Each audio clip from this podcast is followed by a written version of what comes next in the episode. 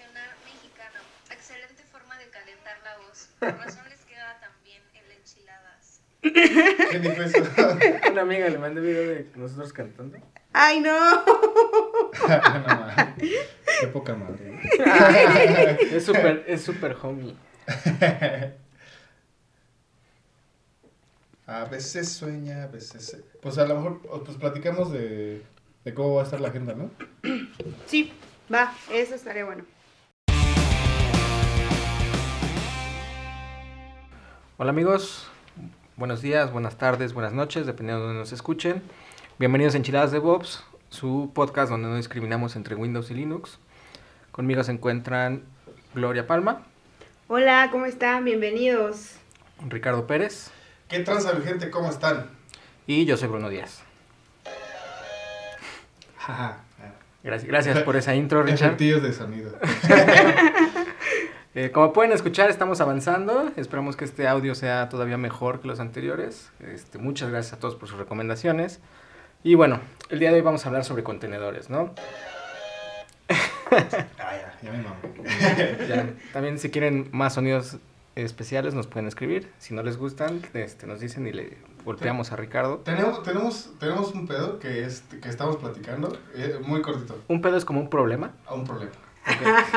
tenemos un problema que estamos platicando. Si alguien de ustedes sabe cómo podemos ocupar sonidillos ahí o musiquilla que alguien quiera donar para el podcast, estaría súper chido. Sí, tenemos más bien la duda legal Sí, exacto. del tema de qué tan posible es, es poner eh, lo de los efectitos. Hemos escuchado podcasts que proponen, ¿no? Pero bueno, X. Eso nada más era como una preguntilla. Comentario random.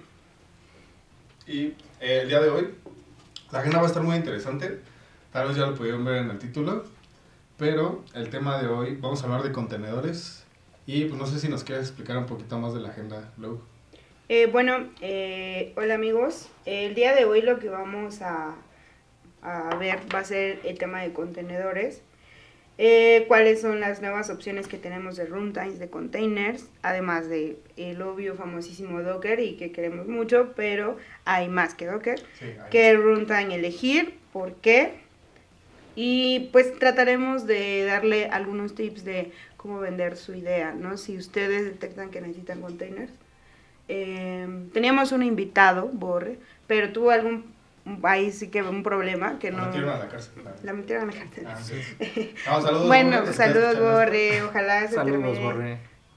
todos tus problemas. Eh, bueno, y pues bueno, de eso vamos a hablar hoy amigos. Ok, ¿qué les parece si empezamos primero con un poco de eh, historia? Quizá qué, qué es un contenedor, qué no es. Y yo creo que Ricardo es el bueno ahí. Ay, ¿por qué? Sí, yo no utilizo continuo, ¿cierto? Este, pues sí, eh, en realidad, eh, un poco lo que queremos atacar en este, en este episodio, y que por eso estaba eh, invitado Borre, pero ya no puedo venir, es, eh, como dice Gloria, cómo atacar o cómo saber qué tipo de contenedores hay, o qué tipo de contenedores usar, dependiendo de nuestro problema. Porque, como se lo estamos comentando, no solamente hay Docker, eh, realmente ahorita Docker anda en una transición, digámoslo así. Eh, muchos, muchos productos de muchas empresas eh, consolidadas como Red Hat, como, bueno, y ahorita Red Hat ya casi no, como SUSE utilizan Docker como base para sus tecnologías, pero, y brandeado obviamente. Este, pero en este episodio lo que, lo que queremos comentarles un poco es eh, las opciones que hay y cómo, eh, cómo tratar de elegir cada una de ellas, ¿no? Eh, antes del, del episodio estábamos comentando como, eh, no sé, por qué mucha, mucha gente dice que, ah, Docker ya existía hace mucho tiempo, sí ya existía, no Docker como tal, El concepto. pero el concepto de contenedores ya existía hace mucho tiempo. Sí. De, eso, de hecho, no hace mucho dimos un cursillo, como un workshop, ¿no? Dimos un workshop El de de, Container Essentials. de los ajá, esenciales de contenedores, que realmente no vimos Docker, realmente vimos como que las bases. Y eh, de ahí vamos a, a partir para ver qué runtime utilizar. O vamos a hablar mucho de low y high eh, runtimes, o sea, a bajo nivel y alto nivel. Y para esto, pues, la neta es que Gloria hizo un, una- un muy buen research acerca de eso. No sé, Glo, ¿cómo ves? Eh, pues bueno, eh, como bien decías, eh, pues la idea de, de esta conversación o de esta plática es ayudarlos a ustedes amigos que nos están escuchando a decidir qué runtime de containers ocupar o bueno, darle algunas de las opciones además de Docker. Y pues bueno, basados en eso, eh, tenemos el tema de que no solo existe Docker, ¿no? Y bueno, y ustedes dirán, pues, ¿qué otras opciones tengo? Pues bueno, está Linux Containers, está RunC, está la opción de Google, que es la de... Está, está bien chido su nombre porque es LMCTFY. Y si lo quieres pronunciar es como... Pero en realidad es un alias de Let me containerize this for you. Que- Eso, ya con eso te da la idea, Ajá, ¿no? que de hecho es, es una, un precedente un poco de ta- tanto de Kubernetes, porque como sabrán, Kubernetes Claro. es un producto de Google, y también de, de, de hecho en el, en el, en el, no en el... ah, ¿cómo Línea de llama? En la línea tiempo. de vida. Eh, este, este proyecto de, de, de Google ayudó mucho también a, a, a Docker como tal. Sale un poquito antes. Entonces, este, a ver, ¿qué, qué, para empezar, ¿qué, ¿qué opciones de contenedor hay y cuántas hay? O sea, eh, justamente lo Mm. comentábamos antes, no sabemos cuántos, o sea, contabilizadamente, si se dirá así. Pues más bien, no ten- bueno, no tenemos un registro de cuántas opciones tal vez de runtimes tenemos, pero sí sabemos cuáles son las más famosas. Y bueno, famosas me refiero a que, por ejemplo, si tú pones en Google y dices runtime para Kubernetes, ¿qué es lo que se está usando? Van a ver eh, como cuatro opciones, que es Docker, Containerd y Cryo me parece, y te dice Others y te pone ahí otra que la verdad no lo he investigado.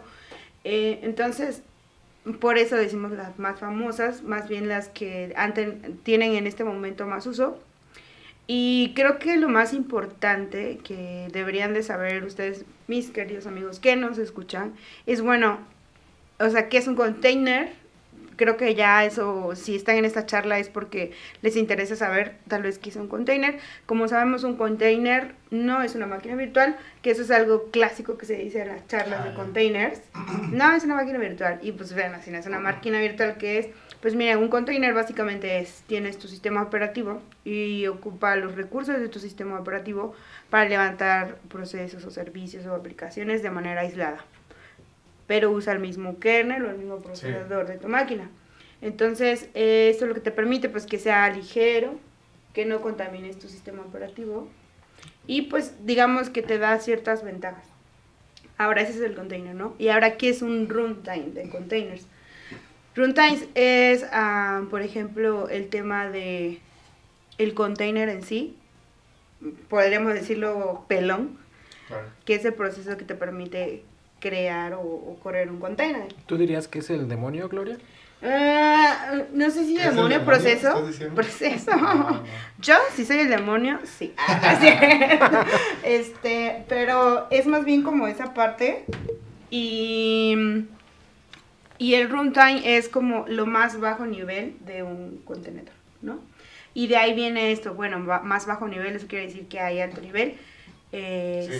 sí, ¿no? Ahora, ¿cómo podemos darnos cuenta de eso?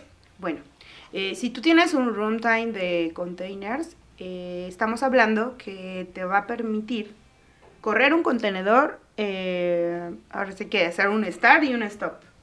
Y and that's it, ¿no? Entonces, al hacer eso, por ejemplo, algunas opciones pues no tienen el manejo de imágenes, Claro. no tienen una API, por ejemplo, que te permita comunicarte de- a un lugar para que puedas bajar las imágenes o cosas de ese tipo. Entonces ahí es cuando comenzamos a hablar de bajo nivel y alto nivel. Alto nivel, eh, tomemos en cuenta que al decir alto nivel nos referimos a que es una manera más fácil de administrar nuestros contenedores y nuestras imágenes. Entonces, por ejemplo, podríamos poner en alto nivel a Containerd y a Docker, y en bajo nivel a Runt y a Linux Containers, ¿no? Ya. Ahora. Eh, Pero justo, eh, es algo que, que quería comentar. Por ejemplo, ¿qué opciones hay de contenedores? ¿Cuáles son de alto nivel? ¿Cuáles son de bajo nivel? Porque ha- hay una, hay una discusión que yo, yo al menos lo he escuchado bastante y que al principio no entendía. Hablando de contenedores es, Ujú. oye, pues cuando salió Docker, porque siempre hay gente que dice, ay, pues sí, yo puedo hacer algo como Docker en... Sí, A- a- de alguien, hecho, alguien muy, y, y no, no estoy diciendo que todos, pero he escuchado mucho ese comentario del lado de sysadmin, ¿no? Así de que dicen, güey, pues, pues sí... de hecho recuerdo que cuando sal, haciendo como una nota a tu comentario es este recuerdo que cuando salió Docker alguien dijo pues es que Docker se puede hacer con un archivo de bash. Claro, y, y de hecho yo vi Lo muchos hizo, posts sí. en ese entonces que decían, Ajá. ¿cómo hacer Docker con, en, en 10 Nadie lo líneas de. Bash? ¿No? Pero creo que es como el problema que tienen todos los artistas, ¿no? Cualquiera pudo haberlo hecho, pues sí, Claro. pero no lo hiciste, dude. Ahora, ahora creo que, Exacto. que- que este comentario viene mu- mucho a lo que comentábamos. ¿Qué es bajo nivel y qué es alto nivel? Eh, Docker y otras opciones como Podman, como Cryo. eh, y, eh, vamos a dejar las notas en, el, en, el, en el- las notas del episodio para que ustedes este, eh, investiguen un poco más de esas tecnologías que puedan estar en boga este año o que ya han, ya han estado, eh, por ejemplo, Podman es otra eh, opción de contenedores, pero es como más brandeado hacia la parte de Red Hat. Red Hat IBM, no sé cómo lo podemos decir, porque como sabrán, Pues digamos IBM que de esta transición de Red Exacto, Hat a ser IBM. Yo le digo dolor en el corazón. en el core. Eh, Pero, pues bueno. pero por ejemplo, Docker y Podman eh, son de alto nivel, ¿por qué? Que justamente en las notas del episodio vamos a poner el, el artículo donde sacó este, esta global información, que, que es un artículo muy chido, eh, que dice, ¿por qué Docker tuvo tanto, Éxito. tanta adopción si Ujú. ya había Linux, el- LXC, ¿no? O sea, Ujú. de hecho Docker es de alto nivel, ¿por qué? Porque se basa en Linux containers, no es como que, y, y sí tiene razón, no es como que Sí, Docker en su momento se basó en Linux Containers. y una parte muy esencial de, de Docker es Linux Containers. De hecho, lo que les comentaba a, a Gloria y a Bruno en- eh, antes de, de hacer el episodio, es que de hecho Docker es un script que ahorita está hecho en Go, pero en un principio estaba hecho en Python. Estaba hecho en Python que qué hacía, pues era un script que tú corrías, este, Python no sé qué, y utilizaba Linux Containers, que es un eh, runtime a bajo nivel, para hacer, eh, para containerizar varias cosas, ¿no? Podman hace lo mismo, tiene una estrategia diferente eh, eh, pa- para hacer sus contenedores. Una de las diferencias muy importantes es, en Podman es que no hay como tal un demonio de Docker. Eh, para los que no, no, no han utilizado mucho Docker, Docker funciona con un demonio, que es el que recibe todas las peticiones y el que hace los contenedores, ¿no? Si te, si te, si pasa algo que no sea demonio, falla todo. Todos tus contenedores se van. Postman lo utiliza de una manera diferente, pero siguen siendo runtimes de alto nivel. ¿Por qué? Por la- el manejo de imágenes, porque hay eh, ciertos eh, orquestadores, como decíamos, que son más fáciles de adoptar y que fueron más fáciles de adoptar para nichos como desarrollo, por ejemplo, ¿no? Con un Docker Compose y, y sabiéndole claro. más o menos utilizar eso, tú podías containerizar tus, tus proyectos y levantarlos en, ¿qué? ¿Un minuto? Sí, o sea, bueno, igual dependiendo de tu De conexión a internet en lo que bajan las imágenes, pero Sí. eso, lo hacía portable, ¿por qué? Porque tú haces tus Docker files, los subías y puedes co- compartir co- eh, tus, tus imágenes con quien tú quisieras, ¿no? Sí. Que, que también fue una parte de la adopción y que es parte de un runtime de alto nivel. Porque LXC realmente se tenía como su parte de imágenes, pero no era tan, ¿cómo decirlo? No, no, no era tan, ah, tan accesible, no, no sé cómo... Eh, cómo- pues cómo- creo que más bien podríamos decirlo que la parte de gestionar Ah, exacto. las imágenes Exacto. y la administración de eso, tanto de administrar, compartir. Entonces, esa parte fue algo que resolvió muy bien Docker Yo, yo y creo por que... eso fue su éxito. Sí, correcto. Yo creo que para que Alex hubiera tenido éxito, tuvieron que haber pasado muchas cosas como... Como Docker. Ah, como no, no quizá GitHub, porque pues, Docker Hub es un GitHub de Sí, claro. imágenes, ¿no? Entonces, quizá eso, quizá que la, la comunidad de desarrollo creciera misma, que Claro. se separara desarrollo de operaciones, quizá todo Aparte eso. su logo muy bonito, ¿no? La neta tuvo éxito porque Porque- tenía una ballenita. Moby, tiene nombre, es Moby, es Moby, Moby. Moby bebé. No, ya pero, vamos. pero tienes mucha razón. Creo que, que se ocupe o no se ocupe una tecnología o que trascienda o no trascienda una tecnología en este ambiente tiene mucho que ver con, eh, La adopción. con muchos factores. No solamente uno, en este caso, como bien lo dice Bruno, eh, la parte de eh, facilidad de adopción para cierto... O sea, porque la verdad es que uno siendo desarrollador, que creo que los tres hemos sido desarrolladores algún- alguna vez, se te complica un chingo el estar, ah, es que tengo que hacer, eh, tengo que saber de sysadmin, te- tengo que saber de este, esperar eso, cuando realmente a lo mejor tu, tu enfoque es más desarrollo, ¿no? Claro. Y que, y que por eso hay un área para, para sysadmin y así. Y la neta lo que hizo Docker fue puta, cualquier desarrollador. Darle el poder a los desarrolladores de poder también hacer uso de, Claro. de ese tipo de herramientas. Y creo que esa parte es lo que estuvo muy padre, ¿no? Pero ah, hablando del éxito de Docker y demás, es, es la razón por la que tuvo gran adopción. Sin embargo, eh, he leído bastante por ahí en internet, que en Reddit, que en Twitter y así, que pues dicen, bueno, y es que ahora ya, antes era como Docker o Linux Containers o así, pero ya no teníamos como más opciones, ni tampoco los productos traían más opciones, Claro. era o Docker o Docker, ¿no? Pero ahora no. O sea, ahora ya tenemos también, por ejemplo, en el caso de Red Hat va a desplazar Docker. Sí. O sea, le- de hecho le va a dejar de dar soporte a ¿Qué es OpenShift? como a- en OpenShift a- de una versión hacia adelante, ¿no? No es que, le- o sea, los que ya están instalados así, pues así que se queden, pero pues lo va, lo va a ir desplazando. ¿Por qué razón? Porque pues el mercado se está moviendo y, y digamos que pues han, han salido nuevas necesidades en las que tal vez este Docker no es la mejor opción y van a buscar todos los productos estandarizarse, ¿no? Entonces, sobre todo, este, sé que lo decimos mucho, pero pues el tema de telcos viene muy fuerte eh, y esa es una de las principales razones por las que muchas plataformas van a hacer ciertos cambios. Entonces, por ejemplo, ahí tenemos, cuando hablábamos del lado de Coreos, tenemos pues RKT, o yo así lo pronuncio, eh, que es su opción de, de, de containers. Entonces, eh, también es una opción ah, como no es ni bajo nivel ni alto nivel, sino lo consideraríamos como a punto medio. De, de hecho, eh, en el diagrama, eh, bueno, en el, el research que hizo Low del blog de este chavo, pu- pueden ver como una gráfica en donde dice low y high, o sea, bajo nivel, alto nivel, y RKT está desplazado al, o sea, desde bajo hasta casi alto. Ajá.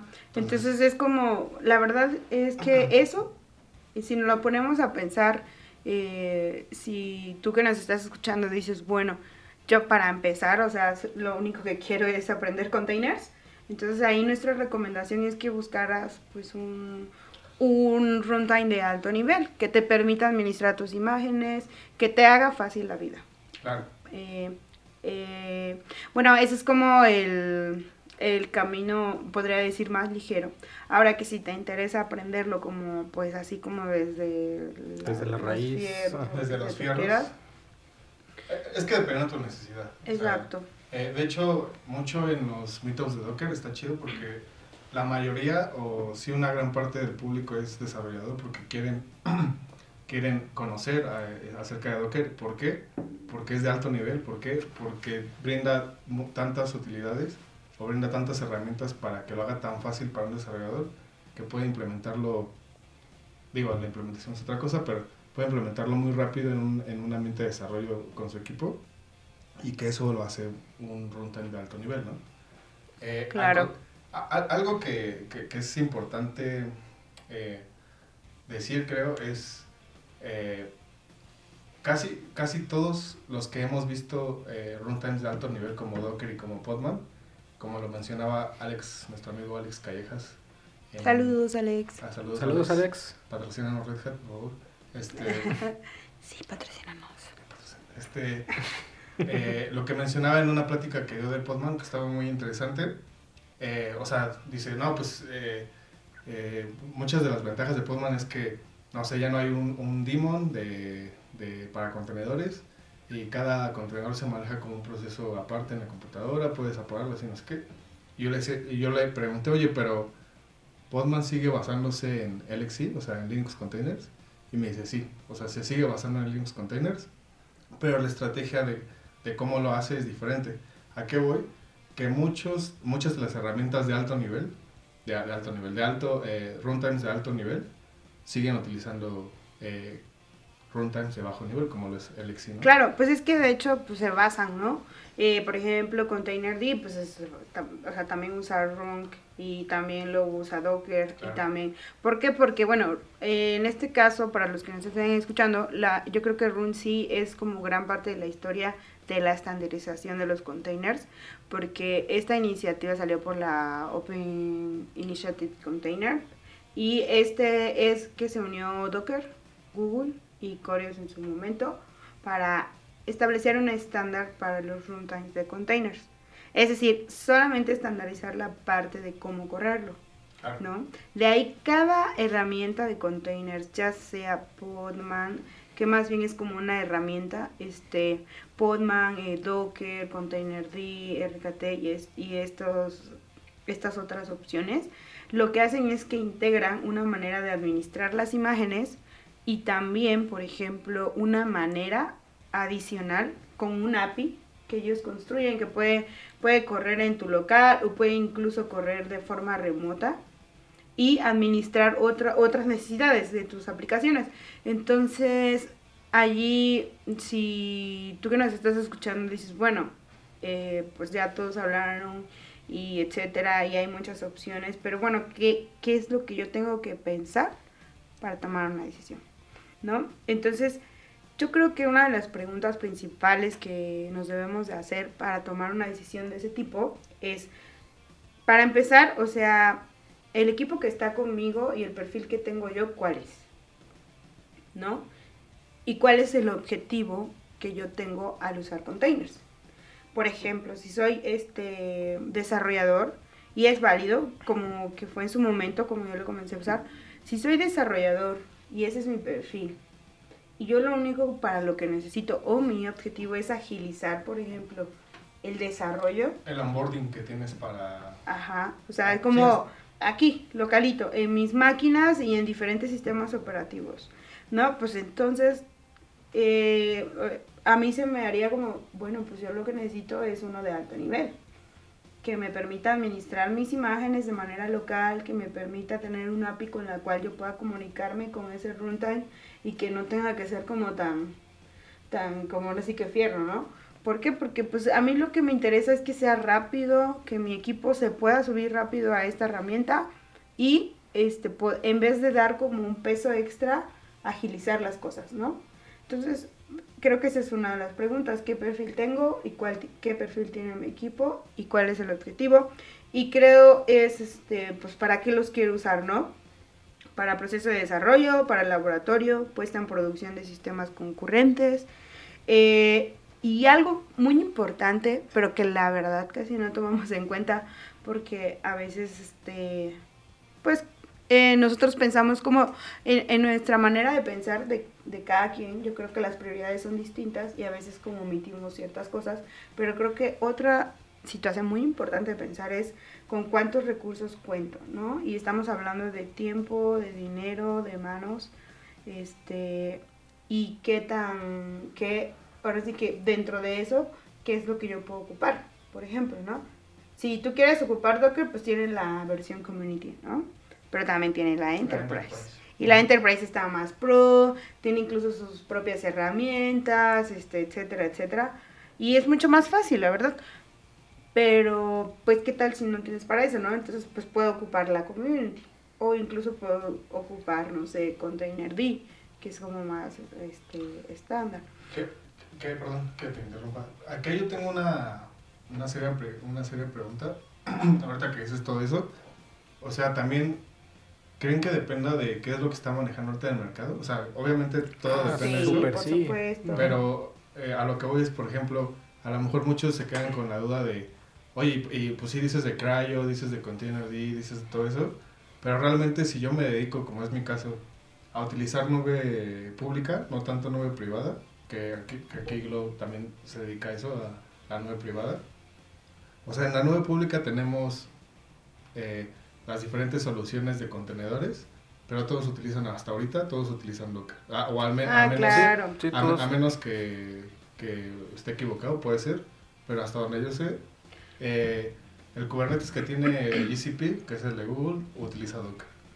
Eh, el que tiene Amazon utiliza Docker. Ujú. no sé, en las otras... Este, El, el de Azure también. Azure utiliza Docker. Entonces, a lo mejor para no abrumarlos tanto, siento yo, en, mi- en una opinión muy personal, que es cómo, cómo está moviendo tu mercado también. No, no, no te estamos diciendo que, que lo tengas que investigar ahorita si no lo estás ocupando, pero sí tenerlo en cuenta, porque Claro. son tecnologías que se que en un momento u otro, pum, por ejemplo lo que pasó con Red Hat, o sea, eh, su, su producto de OpenShift de contenedores utilizaba antes Docker y de un momento a otro dijo, no, ya tengo mi solución de contenedores, es Podman y la siguiente versión va a ser con Podman, ¿no? Entonces, eh, en ese tipo de casos, si utilizas mucho las, las soluciones de algún tipo de, de Claro, brand, sí. entonces tienes que estar como muy al pendiente, ¿no? De qué es lo que se está moviendo en este ecosistema Para dónde se mueve y Exacto. etcétera, por, pues porque lo, seguramente lo vas a tener que ocupar. ¿O tú qué opinas, Bonito? Yo creo que eh, gran parte, y regresándome un poquito a qué tienes que hacer, es primero fijarte si realmente necesitas contenedores. Porque hay, hay varias soluciones donde no, gran punto. Oh, donde está sería un overkill, o sea, si es un nice to have, es repetible, lo que quieran. Inclusive se va muy de la mano con metodologías de DevOps, pero si vas a tener un sitio estático, no te compliques. Claro. O sea, este, y también eh, contenedores yo lo relaciono mucho como procesamiento en un 2020 en el que también serverless cada día es más común. Claro.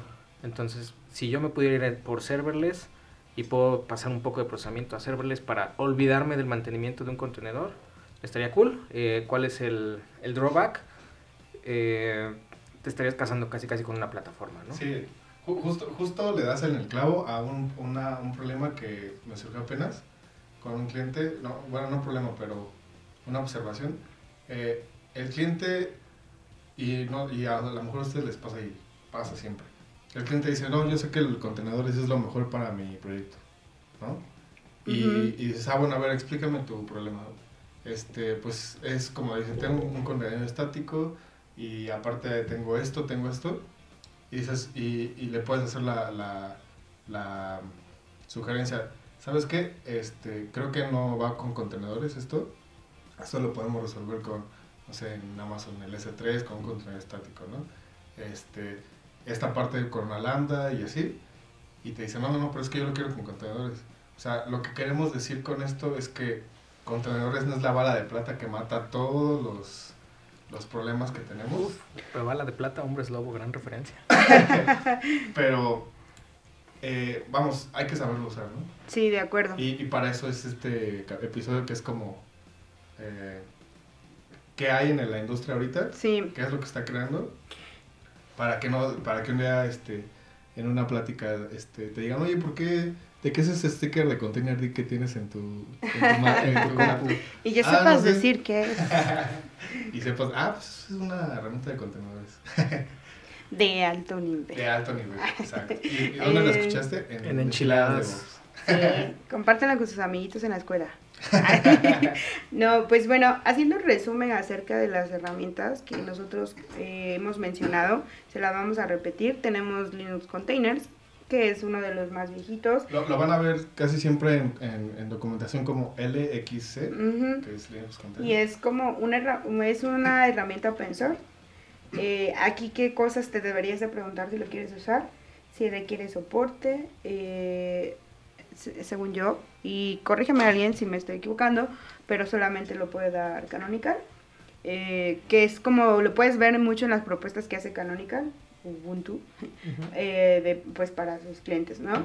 Eh, en Run sí es como lo más básico que existe y es el producto de la Open Container Initiative y su objetivo eh, fue estandarizar la manera de ejecutar los contenedores. Este fue y creo que todavía lo es. eh, sigue, o sea, el proyecto sigue trabajando. Entonces también si se gustan unir al proyecto estaría súper padre. Luego tenemos la opción de, de Google, que es la de LMCTFY. Y es Let me containerize this for you. Y esa es la propuesta de Google para contenerizar sus aplicaciones. También este Google lo liberó, entonces está más que abierto para que lo puedan usar. Luego tenemos Cryo, que este es uno de los runtimes, eh, pues digamos, que se volvió eh, famoso porque Kubernetes lo usaba bastante y lo sigue usando y muchas personas pues lo siguen usando. Eh, entonces, por eso es que se volvió pues famoso. También es un contenedor, bueno, un manejador de containers o runtime de alto nivel.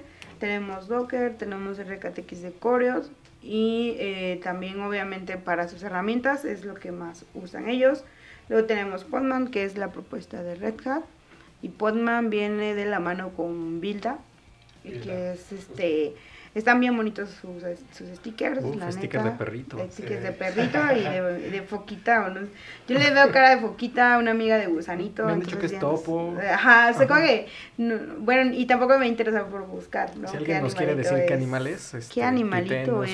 El de pensar una, guerra de mascotas de contenido. De contenedores. Oye, una, una carrera de botargas Ah, de mascota de contenedores. No el sueño de mi vida. Gran fan. Se me, se me, se me fue. Ah. Y entonces, eh, pues esas son como las opciones que, que tenemos. Ahora, se viene una nueva etapa y revolucionaria que, que yo veo, o al menos es como eh, la perspectiva por todo lo que he escuchado, todo lo que estoy diciendo aquí es lo que escucho, leo y etcétera, ¿no? No quiere decir que sea la verdad definitiva. Entonces, lo que he visto es que ahora no solamente van a estar los contenedores, sino que ya también está este, la parte de máquinas virtuales. Con contenedores. Con- Ten- Bueno, eh, eh, un híbrido, ¿no? Mm, eh, es más bien, ¿sabes qué? Lo que veo que están haciendo es como esta capa que justamente decíamos de estandarizar y hacer ac- más accesible el tema de, de- de manejo de contenedores. Ahora también lo quieren llevar a la etapa de máquinas virtuales, tal como lo es Kata, ¿no? Que en realidad, o sea, por ejemplo, tú puedes usar Kata como runtime y usar las herramientas La- de la- administración de Docker. O sea, eso containers. está súper chingón. Lo que me decías es que con Kata puedes utilizar cualquier, eh, digámoslo así, engine de contenedores, llámese Docker, llámese Mm, es, eh, no, no precisamente cualquiera, hasta ahorita hay un límite eh, que yo haya visto y leído y así que me, que me consta por ese hecho, es como Docker y me parece que Containerd para Kubernetes. Entonces, eh, todos están apostando. ¿Por qué razón? Pues porque eh, eh, otra parte importante, muy importante a considerar también en ese tipo de implementaciones es como la parte del manejo de la red, además de las imágenes y pues obviamente la administración de estas y de los contenedores.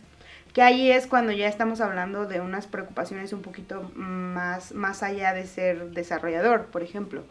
¿Qué pasa si tú tratas de montar este BNFs o, cosas como que más del tema de telcos o que tienen otras necesidades? ¿Qué pasa ahí, no? ¿Qué otras características debo de notar o, o hacer como, como un foco para saber si estoy eligiendo bien o mal? Pues bueno, o sea, como los, la parte de los plugins para la red, el almacenamiento, el procesamiento, la capacidad, tienes que ver como otro, otros, otros tópicos, ¿no? Entonces, por esas razones, dado que ahora no solamente los desarrolladores quieren usar containers, sino también ahora otras, otros, como otras áreas quieren usarlo para este otro tipo de cosas que no sean aplicaciones, o bueno, que sean aplicaciones, pero de otro tipo. Eh, es allí donde están saliendo las nuevas necesidades y pues nuevos productos. Yo, por ejemplo, recuerdo una plática de nuestro meetup en el que era un chavo que se dedicaba, realmente no me acuerdo, perdón, eh, tenía como un método científico que tenía que replicar con personas del otro lado del mundo y utilizaban los contenedores para tener exactamente el mismo ambiente Ay, sí. y este, y lo único que hacían era compartir el Dockerfile. Sí. Entonces lo podías hacer aquí en Cristian, México. Cristian Diner. Saludos, Cristian. Saludos, saludos. Sí. No, sí, ese, ese estuvo súper genial.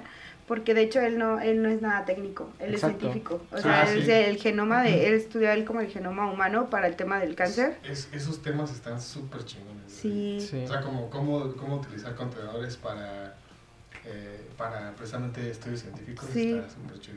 Y entonces este chico lo que hacía es que, bueno, pues dice, pues a mí se me hizo Docker como una buena porque ellos usaban, me acuerdo, creo que Pandas eh, o algunos y otras herramientas Ajá, de sí, ya me Python. cuál, sí.